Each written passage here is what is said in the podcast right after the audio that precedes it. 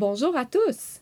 Je me présente, Mélissa, une curieuse de nature, et je vais rencontrer l'artiste peintre et l'auteur Suzanne Joanne Labrie dans le cadre de la série d'entrevues Peintre avant tout.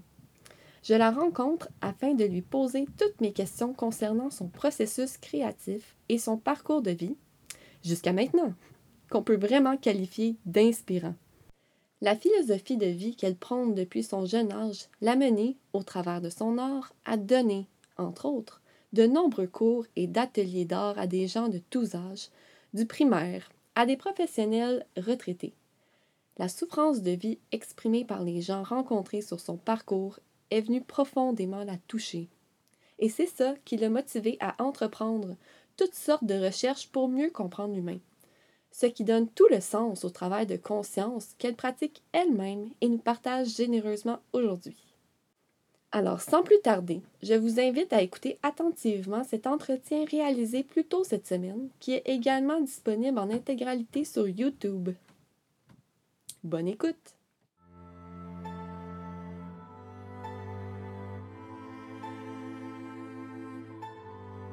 Je suis venue pour euh, une nouvelle entrevue aujourd'hui. Ben oui, on m'a dit ça. Je suis bien curieuse. J'ai des questions en fait sur euh, ta quête vers l'écriture. Fait que moi, première question, j'aimerais ça savoir comment ça s'est transposé ton intérêt du dessin vers l'écriture? Très bonne question. Tu sais que moi, je pense qu'on ne peut pas euh, changer la formule. Hein? Mhm. on, on parle de ce qu'on connaît, on écrit aussi de ce qu'on connaît. Fait que initialement, comme tu sais, dans le dessin, euh, j'avais la période de- de- d'observation, le besoin de contempler, de fouiller, de, de voir comment les choses étaient faites et du même coup, de les transposer sur le papier et de m'attarder à tous les, les détails, comme j'ai déjà expliqué, tu sais, les, les particularités. Puis ça, ça l'emmène à un éveil encore plus profond, hein, parce qu'un coup que tu as vu ça, tu veux voir d'autres Mhm. choses. Fait que d'une chose à l'autre, tu sais, l'observation, la contemplation a emmené à un éveil au niveau de l'expérience, euh, des répercussions, des circonstances. Tu sais, des fois, pourquoi, pourquoi qu'un papillon se pose en, en avant de toi? euh, pourquoi que c'est des petits-enfants qui euh, sont en avant de toi et tu as le goût de dessiner? Pour, tu sais? Fait qu'il y a, il y a comme eu une sorte de déclic à un moment donné à me demander euh, pourquoi que tel, Telle chose arrive. euh, Oui. aller en profondeur. Oui. Puis je suis même allée jusqu'à, euh, tu sais, après avoir fait une panoplie de, de dessins de toutes les sortes, j'ai voulu approfondir encore plus euh, euh, pendant ma grosse période de, de production en, en peinture. Autant dans, je te dirais, ça a été euh, pas mal au niveau du dessin, là, au graphite et de l'huile. J'ai voulu, euh, après avoir justement fait euh, des expositions, mettons, sur des paysages, euh, je faisais un travail sur la lumière à un moment donné.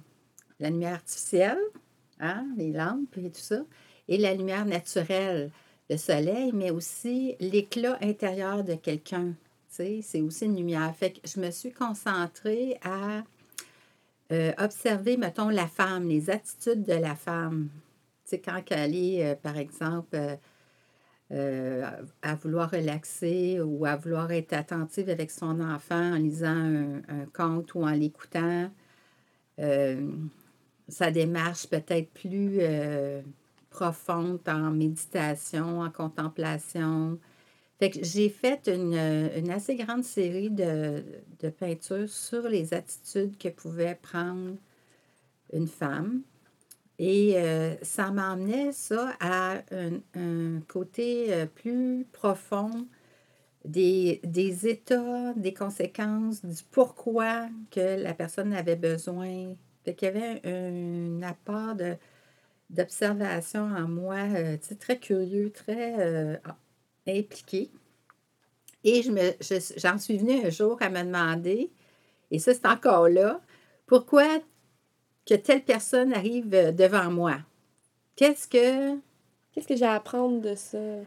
Tout le temps. Mhm. Puis pas toujours apprendre au- départ. Ma première question est, si jamais il y a un, plus euh, profond que juste un bonjour, là, un questionnement ou que la personne elle, me pose des questions ou elle veut savoir quelque chose. Là, moi, là, en dedans, là, c'est qu'est-ce que c'est cette interaction-là? Qu'est-ce que j'ai à faire avec ça? Qu'est-ce que j'ai à apprendre? Et, je suis comme un paquet de à essayer de démystifier c'est quoi. Et en étant tout, à fait naturel et à l'écoute, j'aime contempler cette euh, approche-là pour savoir si on va développer quelque chose, si euh, euh, la vie, la guidance de la vie nous amène un avec l'autre pour une raison spécifique. Puis c'est toujours magique de voir comment, de cette façon-là, l'énergie répond à notre besoin. Et ça a été, je te dirais, exactement de cette façon-là, quand j'ai fait les recherches pour le livre, parce que j'ai beaucoup, beaucoup fait de recherches euh, historiques de toutes sortes, autant au niveau des artistes que, que des euh, papes, que des euh, rois, que je suis très curieuse, comprends-tu? Et à chaque fois qu'il y avait un intérêt qui était soulevé avec un personnage historique, moi j'aimais cet apport-là de découvrir une facette de moi. Tu sais, puis souvent, j'ai été surprise euh, justement de, de, vérifier ou d'observer quelque chose que je ne connaissais pas par ces lectures-là. Donc, si je comprends bien, c'est la même approche qui s'est transposée dans l'écriture. Exactement. Exactement. Euh, moi, je pense que c'est ça. Euh, on doit être fidèle à soi-même. Fait que. Et j'ai écrit aussi, j'ai composé le livre de la même façon, le manuscrit, parce que c'était des sections, fait que j'ai fait comme des petites histoires parce que c'est ça qui m'intéressait, euh, les particularités, toutes les spécificités des caractères. Euh. Puis, euh, est-ce qu'il y a des personnages qui t'ont marqué plus que d'autres dans tes recherches? Tu voudrais-tu que je t'en parle de quelques-uns qui m'ont qui m'ont surpris? Tu sais, je vais, je vais t'en parler un petit peu de ceux surtout qui m'ont surpris. Il y en a beaucoup, là. Mais le premier qui m'a surpris, euh, je ne suis pas capable même de décrire euh, comment. J'aurais jamais pensé que ce personnage-là viendrait me parler d'un profondeur de mon être. Imagine, c'est Caius Julius César. Tu peux t'imaginer? Wow. Oui. Alors, un Romain euh, au premier siècle, avant Jésus-Christ, si tu veux, avant et après, le gars, écoute, il avait fait, selon les auteurs, tout ce qu'il y avait de fun, de cool à son époque, tu sais. Et ce que je trouve intéressant, c'est là que ça m'a accroché, c'est qu'il ne s'est pas arrêté au fait d'avoir conquis tout ce qu'il pouvait. OK. Il y avait la Gaule qui n'était pas encore, euh, qui n'avait pas été euh, observée, qui n'avait pas été euh, fouillée. Puis les Romains, qu'est-ce qui était vraiment fantastique, selon moi, c'est qu'ils rédigeaient les observations, toutes sortes de faits. Même le, quand Jésus-Christ a été crucifié, ça a tout été euh, rédigé, ça. Hmm. Il faisait des comptes rendus oui. de tout.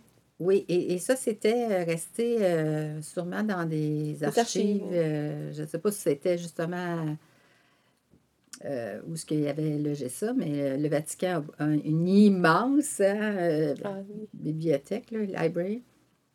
En tout cas, on était avant cette période-là. Et euh, César, lui, euh, vu qu'il avait fait tout ce qui avait euh, le goût, là, on avait la Gaule, que les gens étaient intéressés par la Gaule. Fait que lui s'est proposé d'aller voir les Gaulois, auxquels on disait que c'était des barbares. Fait qu'il y avait un manque de civilisation, mais ça faisait pas peur à César. Et il s'est dit, moi, je suis prête, j'y vais.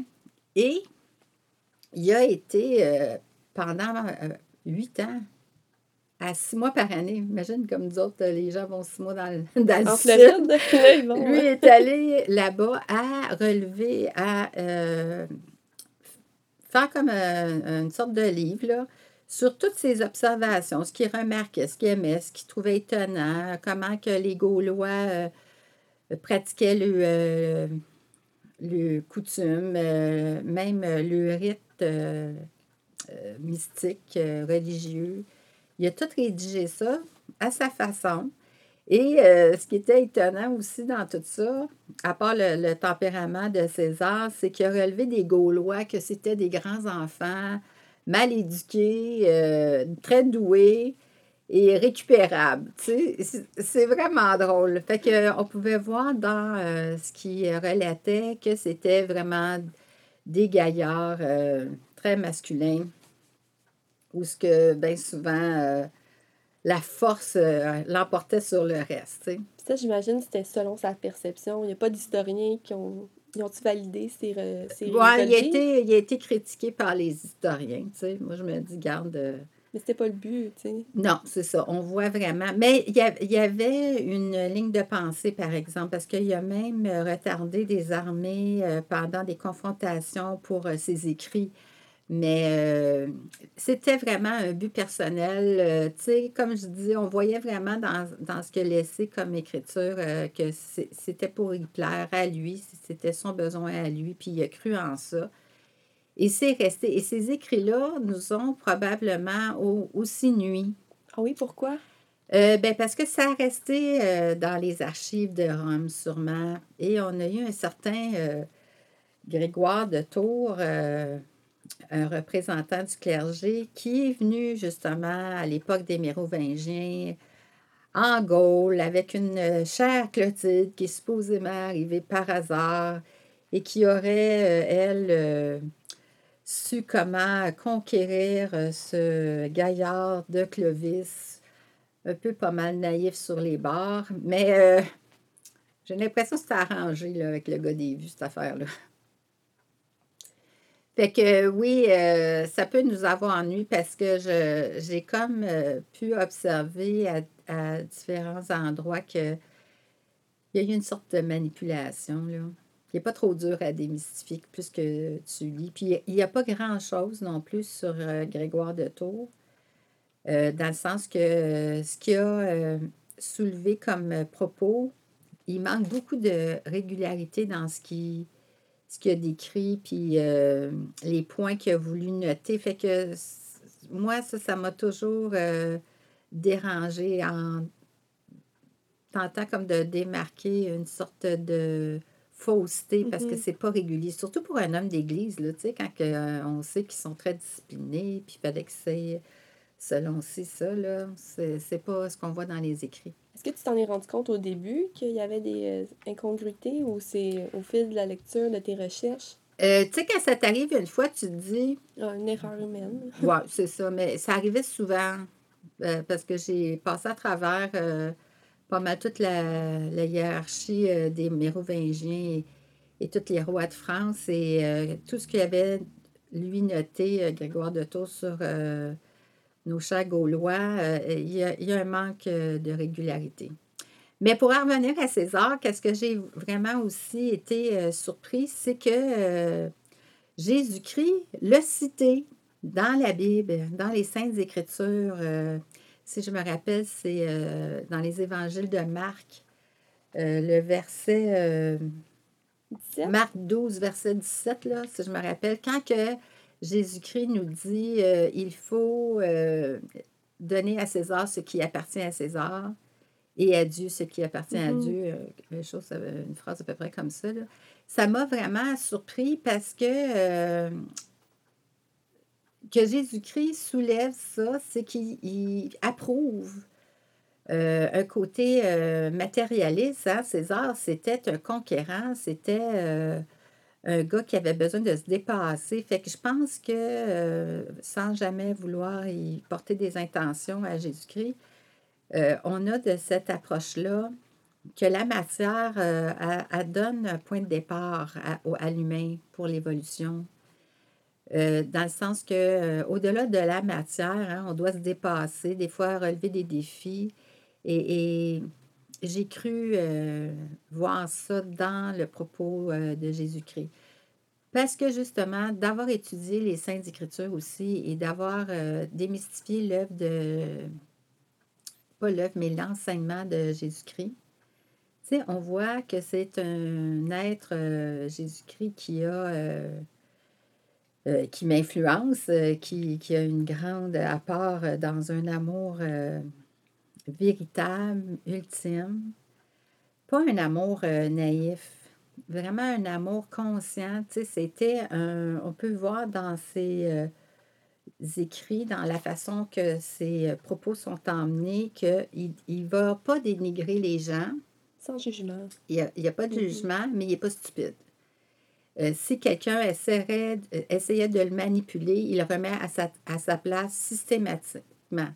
Si euh, quelqu'un essaie de le tromper, là, tu peux voir son caractère euh, vraiment euh, popé, tu sais.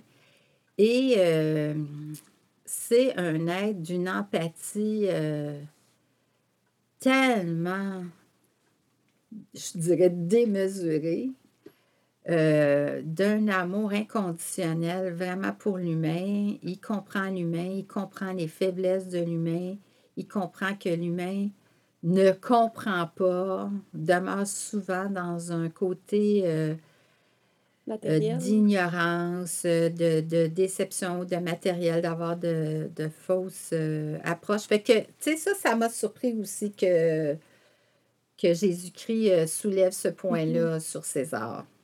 C'est intéressant. Oui, vraiment. Puis y a-t-il un autre personnage? Ah, il y en a beaucoup.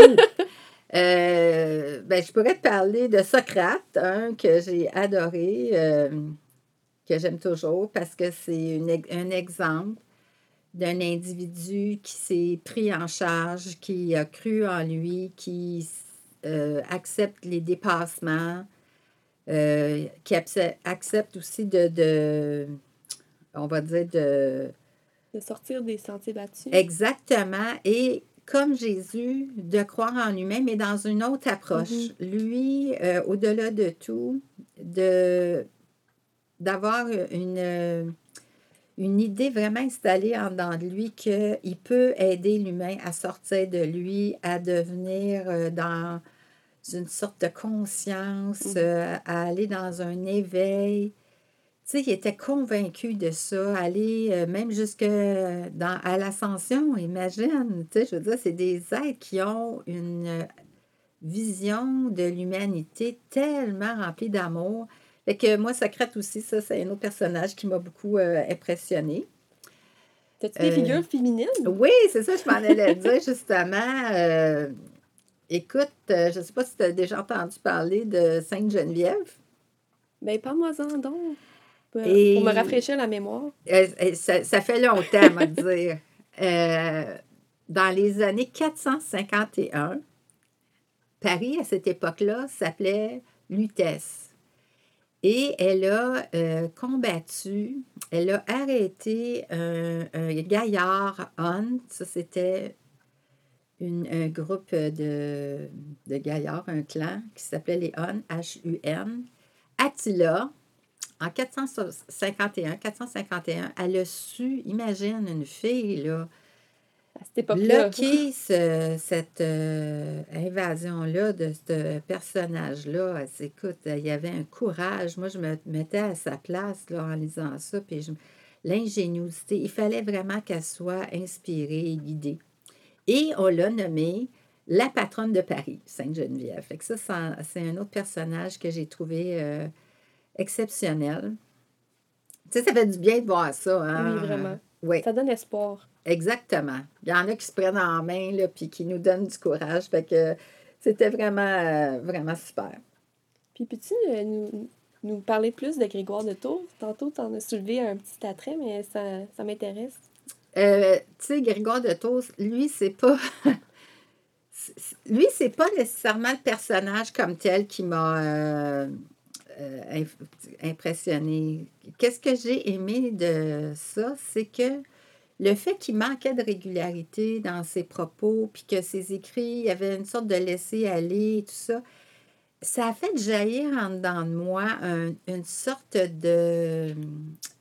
euh, béant. Tu sais, tu restes sur ton appétit à faire. Il qu'il y a quelque chose d'autre. Il manque quelque chose, Mhm. tu sais. Fait que le fait que ça me faisait ça en dedans, puis toujours de plus en plus, tu sais, c'est ça que j'ai aimé découvrir. Le fait où, quand quelque chose qui arrive, une interaction qui arrive avec, euh, là, c'est un personnage euh, qui est relaté dans des écrits, mais ça arrive aussi des fois avec des gens. Tu sais, tu sens quelque chose que, oups, ça t'avertit. Il y a peut-être euh, une manipulation, il y a peut-être un doute à, à écouter. Tu sais, c'est pas stable, ça stabilise pas. C'est ce bout-là que j'ai aimé, moi, de ce personnage-là. Pas le personnage, mais qu'est-ce qui a fait émerger en dedans de moi. Ah, c'est intéressant, ça. Oui, et tu sais, encore plus avec le fait d'être un artiste peintre, où, où ce que l'instinct, toute la spiritualité, tout le, le côté sous-jacent aux situations, aux interactions. euh, moi, j'y tiens beaucoup. à- à- à- je prends toujours ça pour compte. Fait que lui qui m'emmène ça à travers des écrits qui ne sont pas aussi euh, disciplinés, j'ai trouvé ça vraiment super de, de découvrir ça. Ah, ben, c'est le fun. C'est fascinant. Puis, est-ce qu'il y a d'autres personnages féminins qui t'ont marqué dans ta, dans ta recherche historique? Euh, marqué, il y en a eu beaucoup, euh, mais mettons à, à cette période-là, on pourrait parler aussi euh, de notre amie Clotilde qui a qui était euh, à tout bout de champ aller voir. euh, c'est pour ça que je trouve aussi la manipulation en arrière de- du geste, parce qu'elle avait marié, un, imagine, là, un, un barbare, Clovis. Tu peux bien dire c'est un petit roi telet, là. Lui, c'était un Gaulois. hein. Oui, chef de clan. Chef de clan parce qu'il avait su conquérir la. puis défendre la région. Tu sais, c'était pas l'homme rose euh, qu'on. T'imagines-tu? Puis elle, euh, supposément très féminine, très cute, puis tout ça. Aussitôt qu'elle avait un problème euh, matrimonial, elle essayait pas de régler ça avec son chum, là. Voir les. Elle s'en allait toujours voir Grégoire de Tours. Fait que, tu sais, ça, je me dis, mon Dieu, ça a tout arrangé avec le gars des vues, là. Fait que, euh, il y a elle, mais il y a un autre personnage aussi. euh, là, j'essaie de relater euh, euh, pendant le déroulement de ce- ces, ces faits historiques-là. Une qui s'appelait Bertrade, imagine. Bertrade, pas tout vrai, un hein? nom, hein? Tout un nom. C'était à mode à cette époque-là. Ben, peut-être. Mais encore pire que ça, on l'appelait Berthe au grand pied. Ah, ben. Ah, ouais, elle a 20 pieds plus long que l'autre. Ah, c'est pour ça. Mais écoute, d'une intelligence incroyable. C'est, c'est- elle a été, euh, euh, si tu veux, euh, comment on dit ça, là, quand que l'homme vient conquérir, conquise par euh, Pépin le Bref, euh, qui sont devenus tous deux les parents de Charlemagne. Le fameux Charlemagne. Exact. Écoute bien ça. Notre chère euh, Bertrade, ou Berthe au grand pied, euh, à un moment donné, ça allait pas bien dans le territoire. Là, ça commençait pas mal à se laisser aller et elle voyait euh, que les choses étaient en train de tomber au niveau des territoires. Il manquait de protection. Et là, euh, elle, elle avait été conquise justement par Pépin le Bref. Son père avait donné le hockey qu'elle pouvait aller, parce que c'était comme des cousins de loin. Ils se connaissaient un peu. Mais ils vivaient en concubinage, comprends-tu? Et là, vu qu'elle elle voyait que les choses étaient en train de dépérir, elle a dit à son chum, il faudrait que tu me demandes en mariage. Pour Pour une raison. Oui, mais une raison euh, bien spécifique, hein? Fait que le gars, écoutez, la madame, il l'a demandé en mariage. il y avait déjà un enfant. Le, notre cher Charlemagne. Charlemagne était là. Je sais pas si Carloman était arrivé, mais en tout cas. Et là, elle a dit à son euh, mari, il faut que tu poses la question fatidique à Rome au pape. Je ne vous dirai pas la question. C'était très intéressant, mais le pape a répondu, ils ont fêté la chose et elle a sécurisé le territoire. Fait que ça, c'était une femme, euh, comment je dirais, visionnaire, avant-gardiste, euh, apprenait les choses en main. Elle à restait la- pas dans son petit coin à non, attendre non, non. euh, euh, on ne devait pas non plus euh, y en compter des euh, vertes et des pommes. Tu sais, Elle était vraiment à sa place, bien installée dans, son, dans ses besoins. Ah, mais c'est inspirant, ça, avoir des personnages de femmes fortes.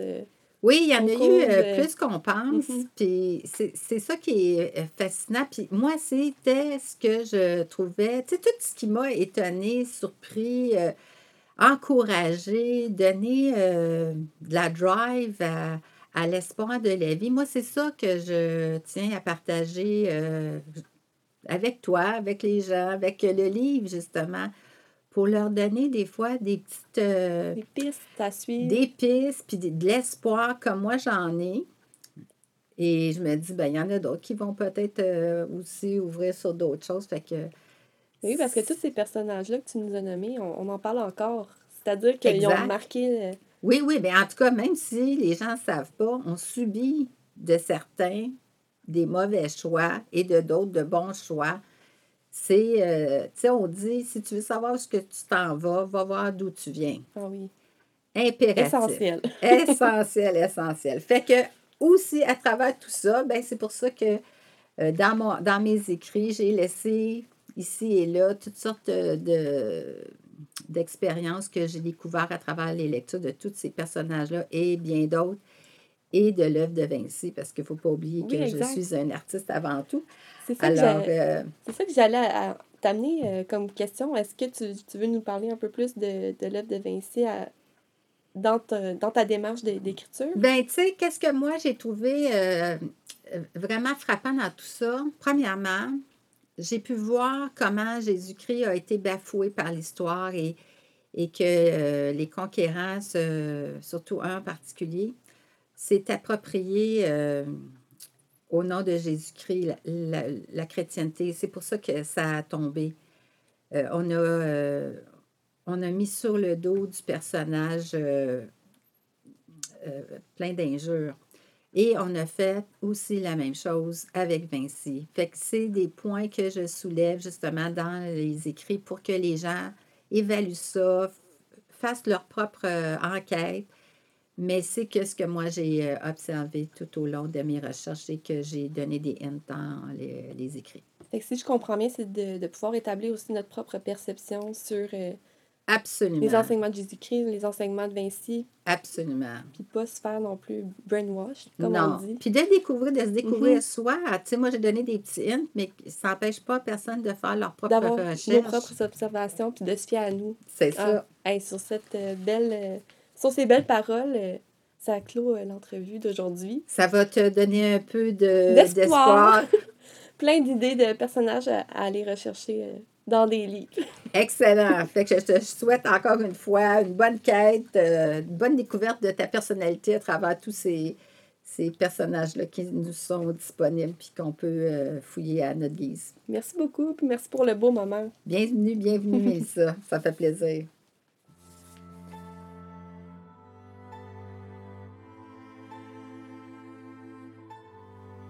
J'espère sincèrement que vous avez apprécié cette entrevue qui m'a personnellement fait réfléchir et m'a donné le goût de m'investir à mon tour dans ma propre vie, en espérant que ça le fait résonner quelque chose en vous aussi.